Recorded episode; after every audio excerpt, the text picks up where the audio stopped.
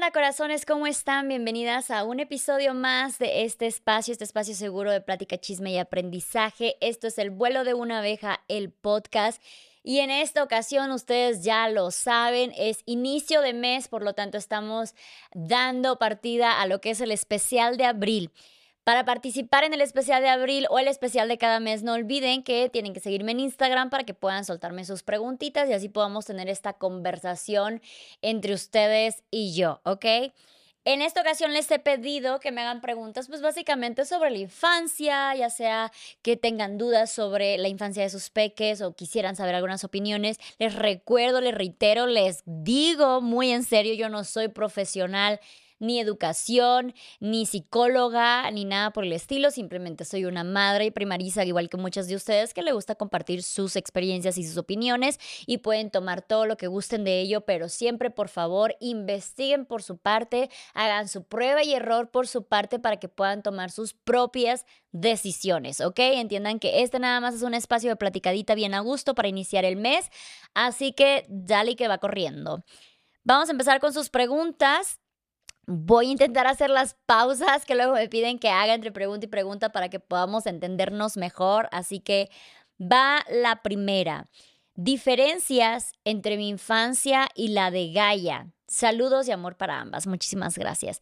Creo que genuinamente no hay como que diferencias de crianza como tal. Digo, mi mamá Obviamente estamos hablando de una generación completamente diferente, estamos hablando de tiempos completamente diferentes, pues en mi, infancia no existía el internet, las pantallas a todo lo que da, el wifi, los celulares, ni nada por el estilo, lo cual ha transformado muchísimas las infancias.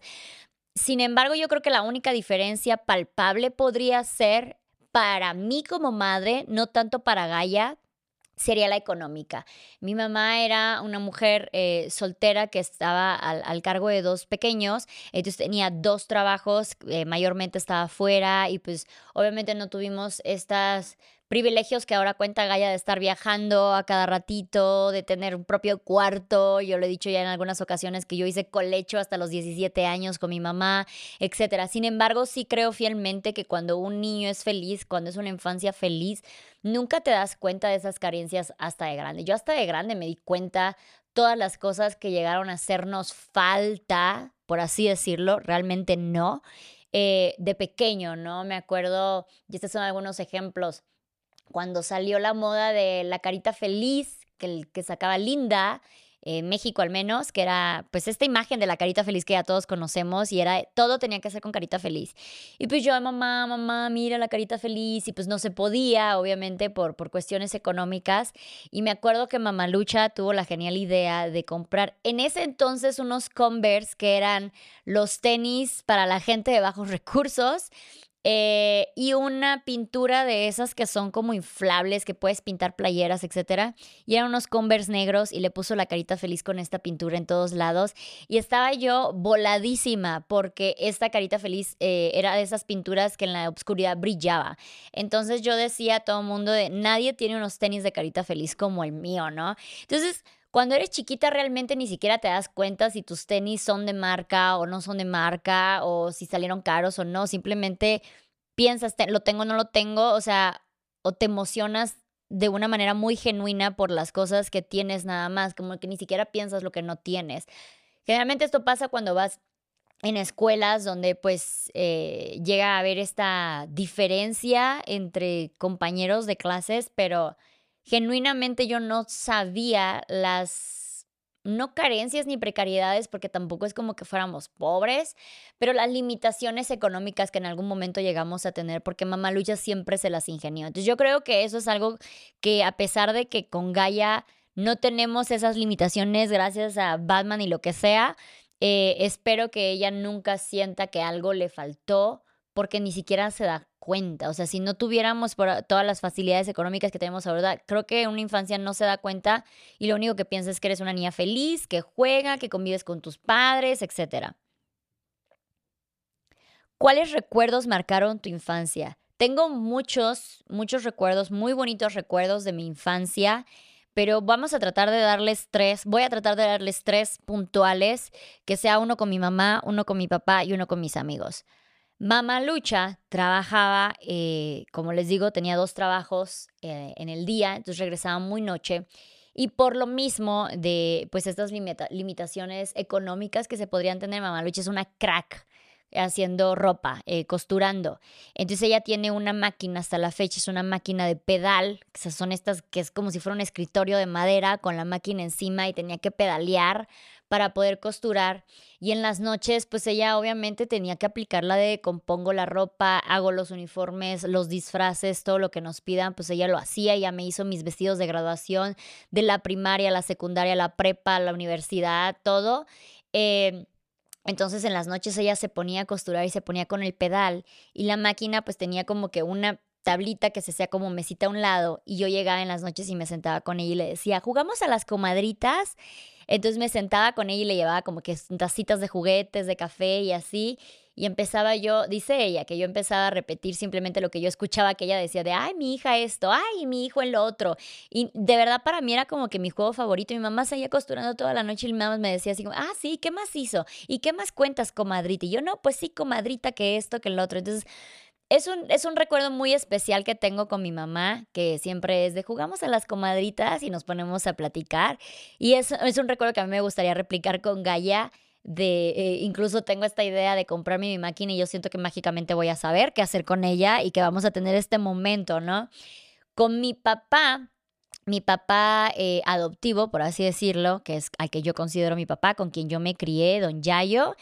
Eh, me acuerdo que cuando nosotros nos levantábamos en la madrugada y mi mamá ya estaba descansando y yo le decía a mi papá así de que este, es que no puedo dormir me acuerdo que siempre, siempre nos llevaba a la cocina y nos hacía un pan tostado con mantequilla y mermelada. Siempre. Entonces hasta la fecha yo cada que como un pan tostado con mantequilla y mermelada me teletransporta muy cabrón al yo estar sentada en la barra de la cocina mi papá preparándonos el, el, pancito y ya después de eso pues nos volvíamos a dormir. ¿Cómo le hacíamos? ¿Quién sabe? Porque yo pienso ahora y digo, nos estaba metiendo azúcar a las 3 de la mañana, no sé, y aún así después de eso ya nos, nos tirábamos a dormir.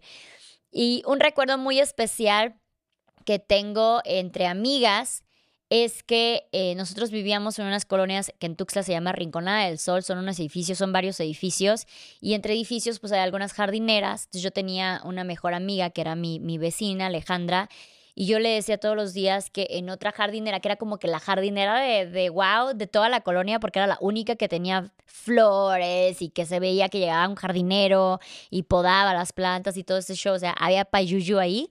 Entonces íbamos siempre a esa jardinera, que era como que nuestro lugar feliz, y yo le decía que ahí vivían las muñecas de trapo. Y esto es bien curioso porque yo sabía que no existían las muñecas de trapo, yo sabía que era una invención mía, pero mi amiga, que era dos años más chiquita que yo, pues era una ilusión para ella las muñecas de trapo, entonces yo seguía junto con ella esta ilusión de vamos a ver si las muñecas de trapo ya nos dejaron algo. Entonces yo tendría, no sé, siete, ocho años máximo, yo iba horas antes al jardín, dejaba juguetitos o dibujitos o cartitas. Luego regresaba por mi amiga y le decía, vamos a ver si las muñecas de trapo ya nos dejaron algo. E íbamos juntas y descubríamos estas cosas y era así como de ay, no mames, las muñecas de trapo nos dejaron esto. Ahora hay que hacerle nosotras algo a las muñecas de trapo. Entonces era toda una dinámica. Ambas madres trabajaban, entonces como que éramos entre nosotras muy, muy unidas y hacíamos todo esto en la colonia juntas. Y hasta la fecha, ya de adultas me dice también mi amiga que eso es uno de, las, de los recuerdos más bonitos que tiene de su infancia. Y también para mí, a pesar de que yo sabía que yo era la detrás de las muñecas de trapo, era algo muy, muy bonito. Lo que será normal para la generación de tu hija y para los papás no. Por ejemplo, uñas pintadas en niños. Eh, bueno, creo que eso ya se empieza a ver. Sin embargo, esto es algo que generación con generación va a pasar. No importa qué tan deconstruido seas ahorita, no importa qué tan padre moderno y cool seas ahorita, para la generación de tu hijo vas a ser anticuado. Sí o sí va a pasar. Y es bien importante nosotros entender que constantemente vamos a tener que deconstruirnos, vamos a tener que aprender nuevas cosas, vamos a tener que aceptar nuevas historias de vida, nuevas maneras de vivir, nuevos estilos, nuevos trabajos, etc. ¿Se imaginan si Mamalucha en su momento me hubiera dicho de no, tú no te dediques a esto porque en mis tiempos eso no existía, pues yo no estaría haciendo esto frente a ustedes ni estuviera platicando con ustedes nada de mis vivencias, porque simplemente como era algo que en su tiempo no existía, no era algo que permitido en mi tiempo se hubiera podido hacer. Y yo sé que el día de mañana es muy posible que Gaia venga y me va a decir que ama de diferente manera, se viste de diferente manera, eh, trabaja de diferente manera a las que en mi generación estamos ya acostumbrados. Y es algo que va a ser constante. Esta evolución va a ser constante. No pensemos que porque ahorita ya abrimos, eh, ya nos abrimos a nuevas maneras, ya, hasta aquí llegamos, ¿no? El día de mañana van a haber nuevas cosas. Es importante también poner límites, sí, pero es importante también abrirnos a nuevos. ¿Será que tanta tecnología arruina la infancia o nos adaptamos y cambia la infancia? Siento que es importante y algo que he aprendido muchísimo a no satanizar la tecnología, porque la tecnología puede ser una gran, gran herramienta de trabajo, de educación, de apoyo, lo que sea. Eh, definitivamente, ahorita nos estamos, estamos logrando esto gracias a la tecnología. Sin embargo, es que tanto tú te inclinas en la tecnología para que la tecnología eduque a tus hijos. Siempre va a tener que existir un apoyo de un padre o de un humano detrás de que esté supervisando estas cosas. O sea, yo no satanizo las pantallas, pero tampoco me apoyo de las pantallas todo el día, ¿no? Entonces hay que entender que hay algo maravilloso en ellas. Sin embargo, no porque yo sé que hay algo maravilloso en ellas, ya me voy a deslindar de lo que yo como madre tengo que hacer también con mi hija. Entonces creo que ese sería el problema de algunas infancias, es que como que decimos, se entretiene y le encantan las pantallas o prefiere estar en internet o lo que sea, yo me deslindo yo puedo poner un paso atrás y me olvido porque cualquier cosa, ahí hay un programa que le enseña, ahí hay algo que lo educa, hay algo que lo entretiene. Entonces, creo que es poner ahora sí que este balance y, y no deslindar nuestra responsabilidad simplemente porque podemos apoyarnos de la tecnología. Pero puede ser una gran, gran herramienta, así como, como dices, puede ser un gran, gran problema. ¿Es bueno querer darle todo lo que no tuviste en tu infancia a tus hijos o los estás malcriando a, darle todo?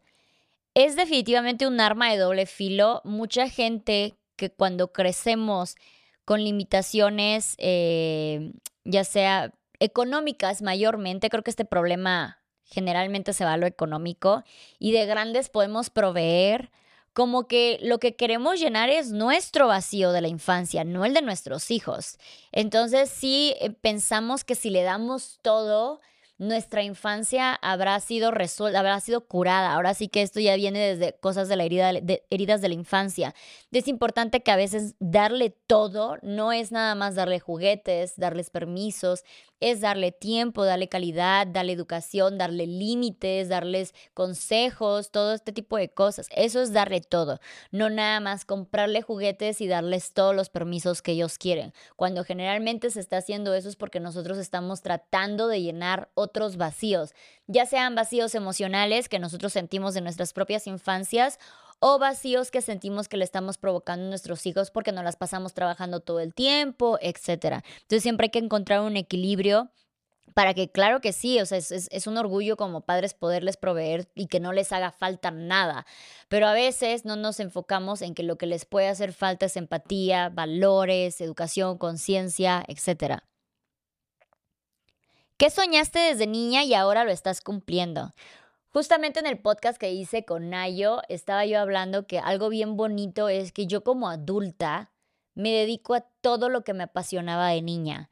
Eh, llegó un momento en que perdí ese rumbo, claro, porque me tocó seguir los consejos y el camino estereotipado de la sociedad de estudia, trabaja y estas cosas, pero yo de chiquita amaba la naturaleza, me encantaba estar explorando la naturaleza y viajando, aunque sea a lugares eh, cercanos de donde yo vivía y acampar y fui scout.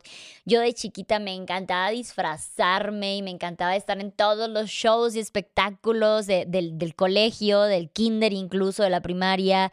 De chiquita me encantaban las manualidades. Yo lo he dicho ya varias veces que yo prefería faltar a la escuela por quedarme viendo Art Attack eh, o artemanía, de que literal prefería reprobar porque mi pasión era estar haciendo manualidades. Y ahora como adulta he retomado todo eso. Yo me dedico a viajar, me, me, la vivo explorando y experimentando con mis looks y todo el tiempo estoy haciendo algo creativo. Entonces es algo bien bonito, creo que cuando dudas, fíjate qué era lo que hacía feliz a tu niño o lo que más te gustaba hacer de chiquito y creo que ahí vas a encontrar muchísimas respuestas. Lamentablemente nos dicen que no podemos quedarnos como niños toda la vida y nos exigen crecer y pensamos que crecer es cumplir con ciertas cajitas en la lista de tienes que estudiar una carrera. Hay muchas cosas que podemos ejercer que no necesariamente necesitas una carrera. No todas, hay cosas que sí son necesarias, pero no todas son eh, el caso. Nos dicen que te tienes que vestir sin experimentar, sin jugar con colores, tienes que ser serio, no puedes ridiculizarte. Y a mucha gente le da miedo ridiculizarse. Entonces nos, nos impiden niños porque piensan que debemos de tener un límite de, edad, un tiempo de caducidad, de que hasta cierto punto puedes seguir teniendo esa libertad de, un, de una mente infantil. ¿Qué te hubiera gustado aprender de niña que no sabes o se te complicó aprender? Definitivamente idiomas. Idiomas, a mí me hubiera encantado que ya ahorita ya yo fuera políglota. Digo, es algo que yo puedo hacer de adulta, claro, pero cuando eres niño eres una esponjita. Y me hubiera encantado que ni siquiera me había dado cuenta en qué momento había yo aprendido inglés o otros idiomas. Muchos niños, porque yo me, yo investigo mucho esto por Gaia, eh, de niños que han crecido, de que un padre le habla un idioma, otro padre le habla otro idioma, en la escuela le enseña otro idioma, no sé, en el, la persona que está en la casa también con ellos este, les enseña otro idioma. Entonces ellos ni siquiera recuerdan un proceso de aprendizaje, simplemente fue normal en toda su vida y obviamente es mucho más fácil a que cuando ya eres adulto tienes que tener un proceso de aprendizaje porque ya tienes muy taladada solo una manera de comunicarte. ¿Cuáles crees que son los mayores retos de las nuevas infancias? No sé si de las nuevas infancias todavía no me toca vivirlo, pero algo que yo puedo ver de lejos es que cada vez, incluso con los adultos, estamos más acostumbrados a los resultados ya, inmediato, la felicidad instantánea, el tener miles de opciones, ¿no? O sea, entretenimiento, miles de opciones. Quiero ver una película, miles de opciones. Quiero salir con alguien, miles de opciones. Entonces, tenemos tantas opciones que no tenemos este valor de tomar una decisión y simplemente queremos probar un poquito de todo. Cierto que hasta, hasta cierto punto, pues está genial que podamos tener eh, esta habilidad de prueba y error y no casarte con una idea de que lo primero que hagas es lo que tienes que hacer toda tu vida. Sin embargo, creo que ya llegamos al extremo de que todo el tiempo queremos probar algo nuevo porque sientes que sentimos que hay demasiadas opciones y que tenemos que tomar todas o que ahí siempre va a haber algo mejor esperándote. Y esto pasa en los trabajos, en las relaciones muchísimo. Entonces están creciendo así los niños, necesitan el reconocimiento inmediato, ya no se quiere mucho trabajar por las cosas. Y estoy hablando en general, o sea, incluso los adultos de ahora pues ya no esperamos trabajar 30 años para lograr una indemnización o un retiro queremos ya las cosas ahora, ¿no? Es muy difícil incluso encontrar personas que se dedican a lo mismo por cinco años. Sobre las heridas de la infancia, siento que hay muchas heridas que ni siquiera sabemos que las tenemos. Y es por esto que lo voy a decir muchísimas veces, terapia, terapia, terapia, no hay de otra, porque hay veces que tenemos algo que nos duele que ya ni siquiera recordamos qué es, porque generalmente cuando hay un trauma o hay algo muy duro, lo bloqueamos y no lo entendemos, simplemente tenemos una reacción a algo, pero no sabemos a qué o por qué somos así. Entonces, terapia, terapia, terapia. Tu juguete más querido de la infancia y su historia. Hay una en específico, era una muñeca tipo bebé. Me da risa porque a Gaia le encantan las bebés y yo digo, ¿de dónde? ¿Por qué? Si yo nunca le había comprado bebés, yo resulta que es lo que más le gusta. Pero yo también tenía una bebé y digo, ya estaba más grandecita. Mi bebé se llamaba Gaby. Eh, y era de estos bebés, cuando salió Cabaspash, mi mamá no me pudo comprar un Cabaspash porque eran caros.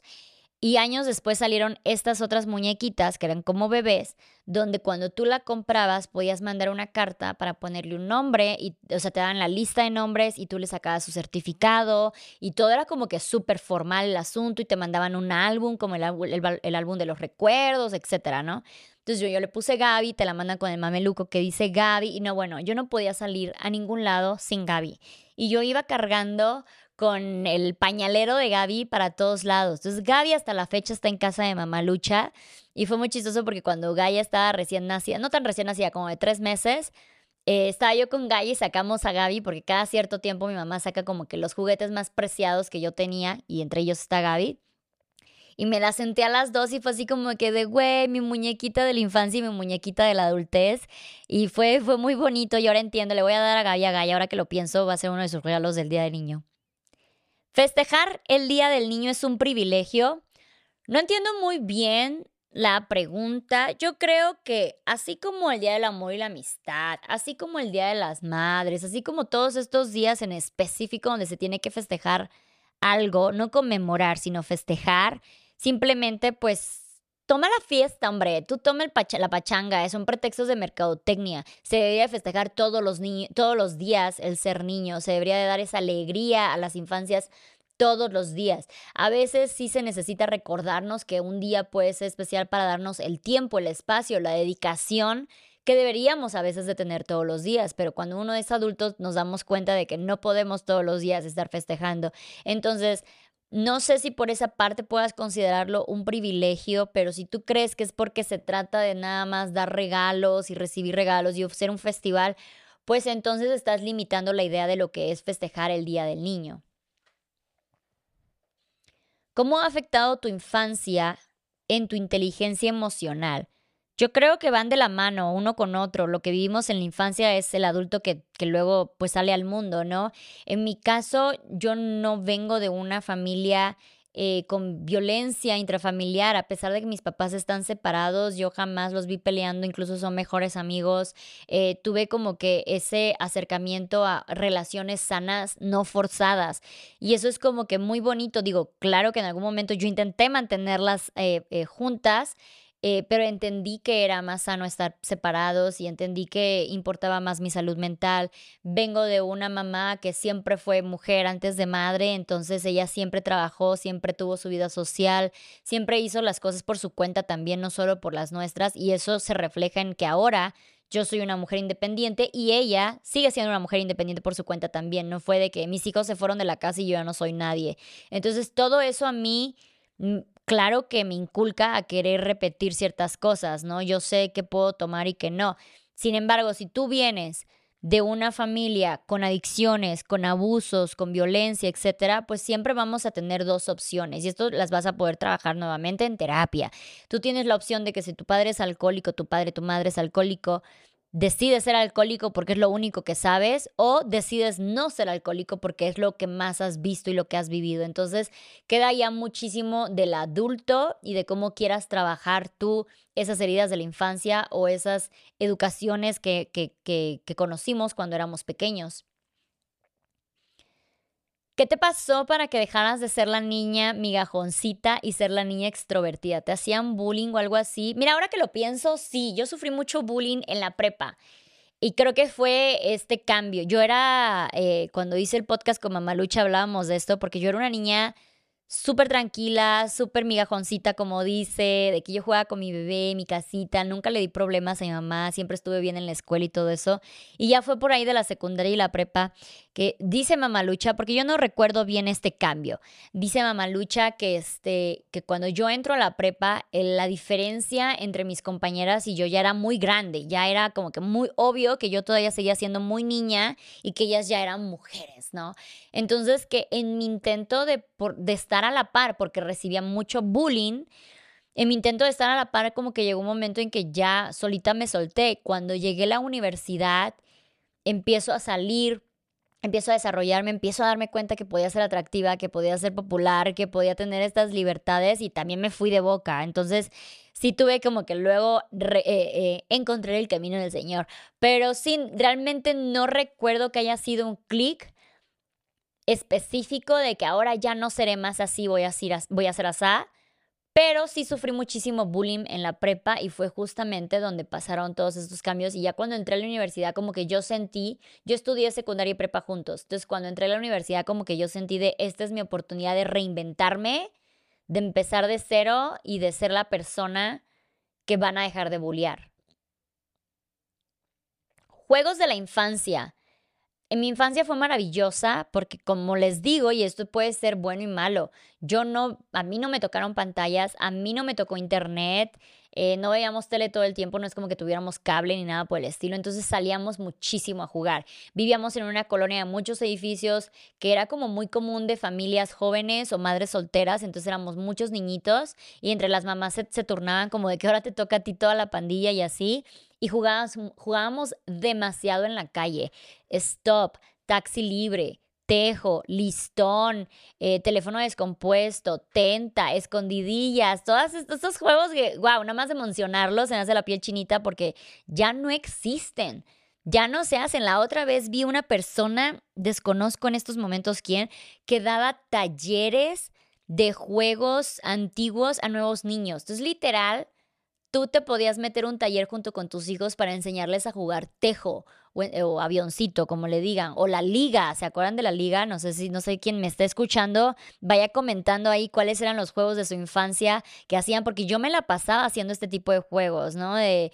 Eh, en contra de mi peor enemigo, eh, estoy comprando un listón, lobo, estás ahí. Todas estas cosas, de verdad, eran parte de mi infancia. Yo fui una niña que jugué muchísimo.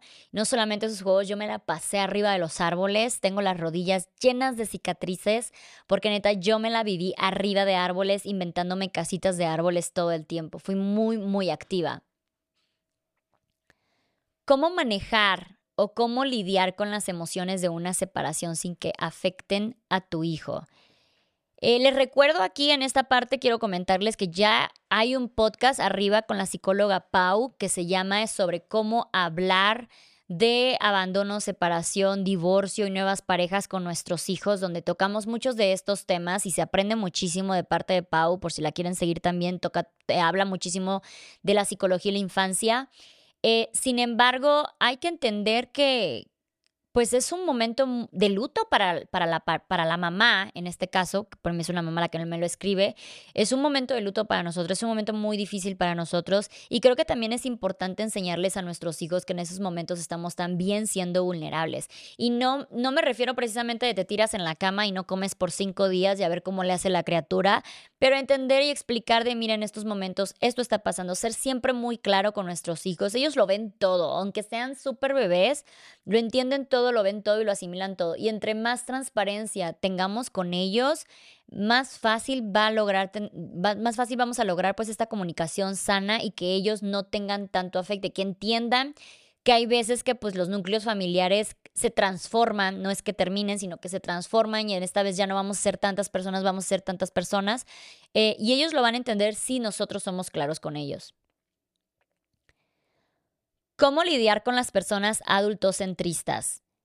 Aquí hay de dos. Creo que también, no sé, o sea, yo obviamente tengo una hija, obviamente no podría yo tolerar a alguien adultocentrista, pero creo que también ellos están en su derecho de decir de, güey, yo no tolero niños, no me gustan, se les olvida que tuvieron infancia, está bien, no hay problema, pero es qué está haciendo cada parte, tanto los adultocentristas como los que tenemos hijos, para exigirle a la otra parte que la de huevo combina, convive con nosotros. O sea, yo, yo veo muchísimo que mucha gente luego se, se enoja porque hay bodas donde no aceptan hijos. Es como que de, güey, es su decisión, es su boda, él la está pagando, a ti no, no se te complique y si tanto te afecta, pues entonces no vayas. Pero muchísima gente es de que no, debes de aceptar a mis hijos. Si yo sé de un lugar donde no aceptan niños, yo no tengo por qué forzar a mi hija a eso. O sea, también es un poco de parte del respeto de este lado. Sin embargo, ha pasado que gente adultocentrista no quiere niños en lugares públicos donde, güey, tú no tienes el derecho de venir a decir quién y no quién sí y quién no puede estar en este espacio, ¿no? Como los aviones, que dicen, ay, no sé por qué vuelan con niños de, güey, es un transporte público, nada más que en el cielo, pero es un transporte público. Entonces, si tú crees que porque la parte de tu transporte va a arruinar el resto de tus vacaciones, bueno, es algo que tú debes de trabajar con tu autocontrol, ¿no? Pero yo creo que aquí lo básico es entender que uno con hijos no puede exigirle a todo el mundo que ame, adore y juegue y acepte a sus criaturas, así como alguien adultocentrista no puede exigir que no existan niños a todo alrededor de él. Entonces es un poquito de las dos partes. ¿Qué opinas de las infancias sin Navidad y Reyes porque sus religiones son otras? pues sus religiones son otras, así como nuestra religión o la religión católica, supongo, que festeja Navidad y de Reyes, tiene estos este tradiciones, pues ellos tendrán otras tradiciones en otros días o de otras maneras de expresar esas tradiciones, ¿no? Ninguno de los dos está en marca y quien está llevando sus creencias. No creo que es el caso que los que sí festejan Navidad vean a los que no festejan Navidad como pobrecitos, necesitan festejar, se están perdiendo de algo, porque seguramente ellos ni siquiera están viendo el valor de la Navidad y tendrán otras cosas que festejar. ¿Fue complicado el proceso para que Gaia se quedara en su escuelita?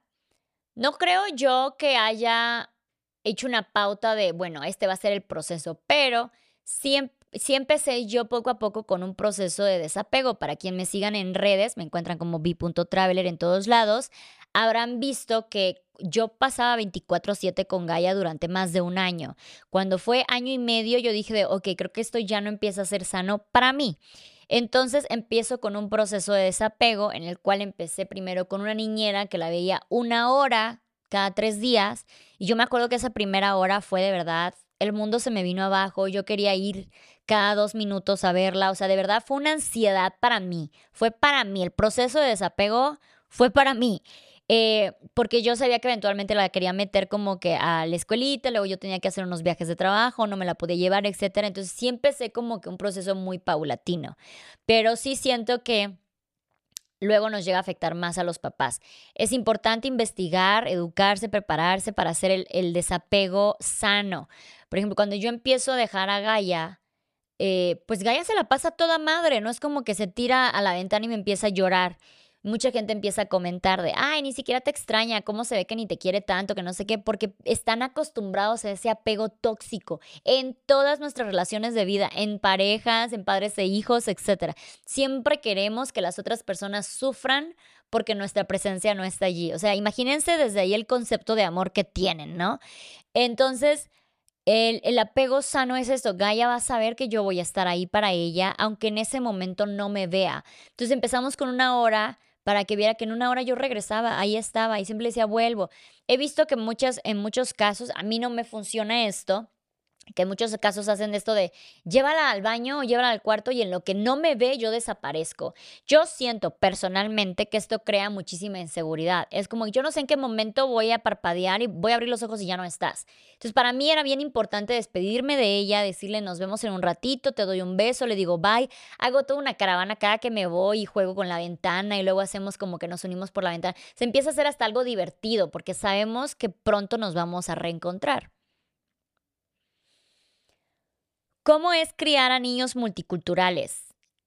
Es complejo desde el punto, como la pregunta de Navidad, que no entendemos luego las otras culturas, las otras tradiciones. No podemos llegar a ser empáticas con otros festejos o esta emoción de, uh, Hanukkah o algo por el estilo, ¿no? Entonces, desde nuestra, no ignorancia, pero pues desde, desde nuestra precariedad del hecho de que nunca vivimos esta emoción, estas tradiciones, esta cultura, no, no entendemos el contexto, no entendemos la emoción pues a veces como que decimos de no, pues eso qué y no se lo inculcamos. Yo intento y hago lo que yo puedo para que Gaia festeje ambas tradiciones, lo cual para mí está fantástico, es más pretexto para hacer pachanga y cosas temáticas y todo el show.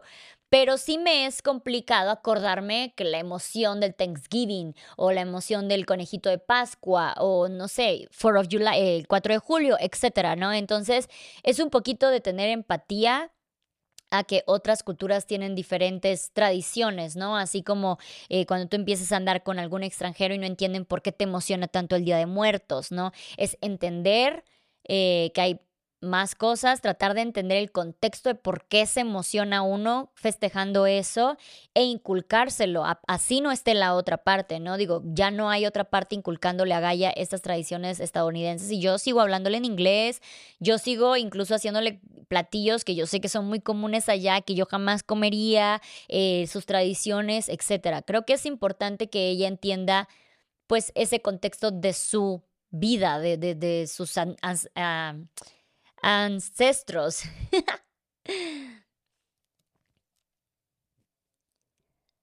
¿Cuál es la mejor manera de enseñarle a un pequeño métodos de prevención de accidentes?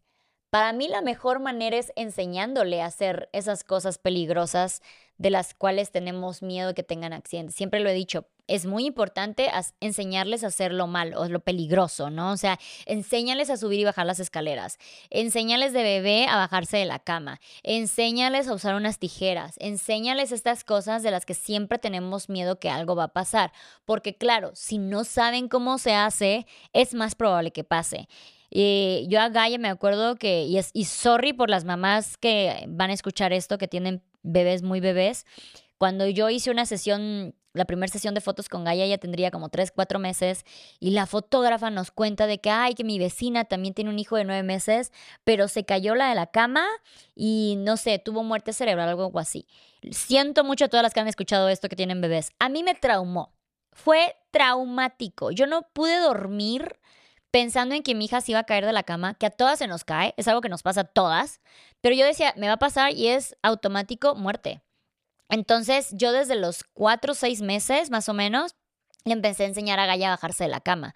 Para los siete meses ella ya sabía bajarse de la cama. No saben la tranquilidad que esto me generó, porque de verdad yo, yo estaba perdiendo la cordura. O sea, yo de verdad yo veía cama y la sufría. Entonces, la tranquilidad que a mí me dio que ella ya supiera bajarse de la cama. Entonces, eh, enseñar a hacerlo peligroso para mí es lo más, más importante. ¿Cuál fue tu peor travesura de niña?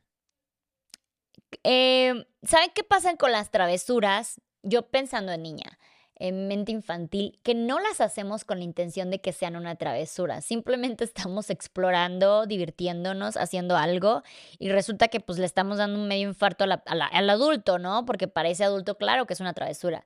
Mi mamá, como les he dicho, tenía dos trabajos. Entonces yo quería ayudarle en la casa. Era niña, seis, siete años tal vez, menos. Eh, y fueron dos ocasiones. En la primera Em, le dije a mi mamá que ya no se preocupara porque yo ya sabía lavar mis calzones. No sé, alguna obsesión que tenía yo con mis calzones, pero ya sabía yo lavar mis calzones. Así que ya no tenía que preocuparse de nada. Imagínense, mi mamá habrán sido como las nueve de la noche, no sé, regresando de su segundo trabajo, madreadísima. Vengo yo y le digo esto, se asoma a la parte de la lavandería y resulta que lo único que hice fue tirar mis calzones en el, en el, en el teníamos este de tarja para lavar la ropa. Este, tiro todos mis calzones ahí, tiro absolutamente todo el jabón en polvo y le echo un chingo de agua. Entonces todo eran eh, burbujas, todo era jabón. Eh, y así lo colgué. Entonces, a las nueve de la noche, mi pobre madre en ese momento tuvo que ponerse a relavar todos estos calzones que aparte de todo estaban limpios. O yo los saqué de mi cajón de ropa limpia para lavarlos. Pero es lo que vengo, o sea, muchas de las travesuras de los peques no son realmente con la intención de hacherte daño, de, de, de, joderte la vida, básicamente. Simplemente yo tenía las mejores intenciones de ayudarle a mi mamá y pues bueno, sorry mamá lucha. Yo creo que después de eso me agarró el temor y nunca aprendí a lavar ropa. ¿Crees que haber viajado mucho influyó sobre el tipo de crianza que llevas con Gaia? Definitivamente porque algo que pasa cuando uno viaja, así sea al pueblito de lado, al otro lado del mundo, es que entiendes que hay otras formas de vida. Entonces tú al ver que hay otras formas de vida, puedes tomar lo que mejor te parezca de cada forma de vida. Puedes decir, mira, esto me gusta, esto también. Entonces tú vas acumulando todos estos detalles de cómo quieres tú crear tu crianza, en este caso, en vez de que cuando tú vienes en una sociedad, pues ya ni siquiera te da tiempo de cuestionarte y solamente vas a replicar lo que en tu círculo social, en tu comunidad, en tu ciudad se hace. Y punto, párale de contar. No te cuestionas si tú podrías darle de comer diferente, si tú podrías educar diferente, vivir diferente, ni nada, porque no tienes ni siquiera la idea de que eso existe. Y no es que sea desde mala de, ay, qué cuadrada. No, cuando no se sale de un círculo, de una comunidad, ni siquiera tienes la idea de que hay otras maneras de vivir. Esto lo veo muchísimo en comentarios y por eso luego hay muchísimo hate a otras personas que comparten su vida, porque viene alguien y dice de, no, no, no, a ver, espérate, esto está mal, nadie de los que yo conozco lo hace. Pero una vez que te vas a otro lugar y ves que otra persona sí lo hace, te cuestionas, dices, ok, ok, entonces eh, es algo muy bueno haber viajado. Sí, creo que que ha ayudado muchísimo eh, a mi crianza, a mi estilo de vida en general, a mi modo de vivir, de pensar, de actuar, porque he aprendido a tomar las cositas de cada lugar que me gustan más, que me llaman más la atención y que yo quiero implementar en mi vida. Si tuvieras que decidir por Gaia, ¿cómo te gustaría que se desarrollara profesionalmente? Creo que, o sea, honestamente, que lo, lo que la haga feliz. Así de sencillo, porque yo hago lo que me hace feliz. Pero creo que tendemos, y esto es bien chistoso, tendemos a soñar que nuestros hijos hagan lo mismo que nosotros. Los doctores quieren que sus hijos sean doctores, los abogados quieren que sus hijos sean abogados, etc. Entonces yo como viajera, a mí me encantaría que, que Gaia viajara por el mundo, ¿no? Yo estaría feliz si ella decide viajar por el mundo y experimentar chingos de cosas hasta que diga, eso es lo que me hace feliz y esto es lo que voy a hacer. Entonces, yo creo que esa podría ser mi respuesta si yo tuviera que decidir por Gaia.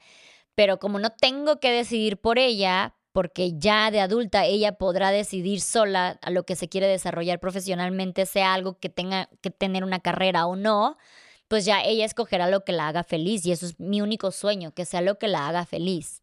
Y lo que le debe comer también, porque si no, luego se complica aquí la cosa. Pero esa fue la última pregunta, corazones. Eh, hay muchas cuestiones luego de la infancia que me preguntan, en mi caso, por ejemplo, la de la educación. Y esto viene otra vez desde el punto de los viajes. Siempre me preguntan o me dicen, una vez que Gaia empiece a estudiar, pues ya hasta aquí acabaron los viajes, ¿verdad? Ya no va a haber más, ya te vas a dedicar a la escuela de viaje, a la escuela, a la escuela de Gaia. Y es desde esta idea de que solo hay una manera de educarse en la vida una vez que viajas, una vez que te abres a la idea de que hay otras maneras de vivir, igual y ni siquiera tienes que viajar para eso, simplemente abrir tu mente, te das cuenta que hay varias formas. Yo encontré con esto lo que es World Schooling. No vamos a hablar a lleno a World Schooling porque me encantaría tener una, una madre conmigo que lleve a cabo el World Schooling y ya lo verán eh, eventualmente en el podcast, pero a grandes rasgos se trata de educación, como educación en casa, más o menos, pero viajando. Entonces tú te apoyas de museos, de libros, de la tecnología, vaya de YouTube, del Internet, de lo que sea necesario, de talleres, de cursos. No significa que solamente yo voy a ser su, su, su profesora, su maestra, porque si no la niña estaría perdida, pero te apoyas de tutores, tomas talleres por aquí, cursos por allá, a veces vas a ir como que a alguna escuelita, a veces no, etcétera, pero el chiste es que tomas de todo un poco y la importancia de lo que hace World Schooling o Unschooling, que también le llaman algunos como no escuela, es que tú tienes que poner mucha atención en qué es lo que le apasiona a tu bebé, a tu pequeño, a tu hijo, a tu, a tu, tu niña, eh, desde chiquitos y empezar a desarrollar esa pasión. Sabes que a mi hijo le encantan los dinosaurios. Ok, pues entonces vamos a museos de dinosaurios. Tal vez quieres aprender más sobre paleontología, sobre historia, sobre arqueología y empezamos allá de una vez este, fomentar esto, ¿no? Sabes que a mí me gusta mucho pintar, ok, te meto a clases de dibujo, de, te, compro pinturitas, empezamos a desarrollar el arte. Entonces, em, se, se trata un poco de esto si hay maneras de certificarte, para lo que luego tienen dudas, como les digo, tendremos un podcast más eh, completo al respecto, pero si hay maneras de que si el día de mañana tu, tu criatura quiere llevar una carrera, quiere estudiar en una universidad, también se va a poder. Y estas son las cosas que uno aprende en el momento que se abre a la idea de que hay otras maneras de vivir, hay otras maneras de criar, hay otras maneras de desarrollarse profesionalmente y podemos empezar a tomar lo que mejor nos funcione de cada una. Entonces, yo espero que este mes la vayan a pasar divino, no solamente aquellas que son madres o padres que tienen criaturas, sino que también eh, conecten con su niña interna, con, con su pequeñito interno, que eh, se permitan ser un poco más infantiles de vez en cuando. Sé que para muchas cosas tenemos que tener la seriedad, tenemos que tener el compromiso, tenemos que ser adultos, tenemos que cumplir con ciertos parámetros de la vida, de la sociedad, porque pues vivimos en un concepto social y tenemos este compromiso con las personas que nos rodean o con nosotros mismos pero permitámonos también ser niños. No pensemos que esto nada más tiene un lapso de edad, personalmente es lo que yo opino.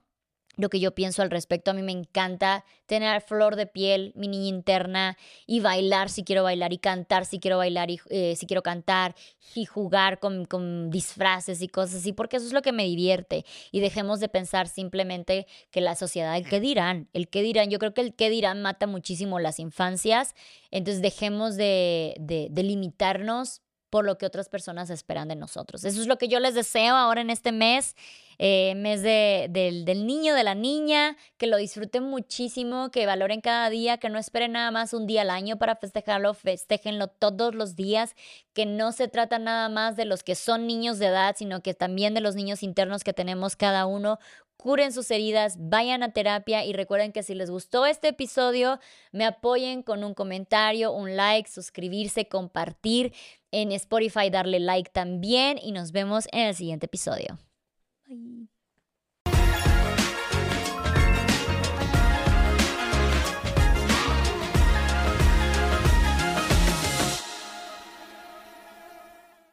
Hola, yo soy Pedro Prieto. Y yo soy Titi Jax. Y juntos hacemos el podcast auténtico. En donde hablamos acerca de todo.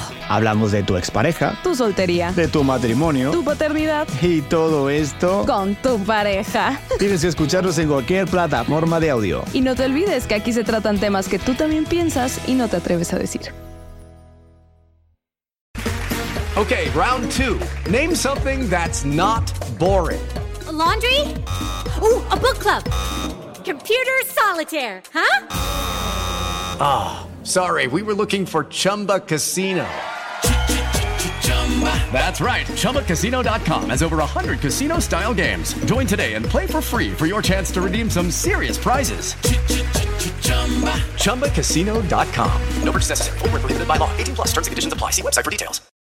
Hola, soy Erika de la Vega y hago un podcast llamado En Defensa Propia, donde converso con mujeres sobre sus procesos de reinvención y transformación y sobre las herramientas que necesitamos para lograrlo. A través de las historias que escucharás en En Defensa Propia, conseguirás la inspiración y la motivación para reconectar con tu poder interior, cambiar tu actitud hacia los cambios y así poder diseñar la vida que quieres vivir. En Defensa Propia. Puedes escuchar En Defensa Propia en todas las plataformas de audio.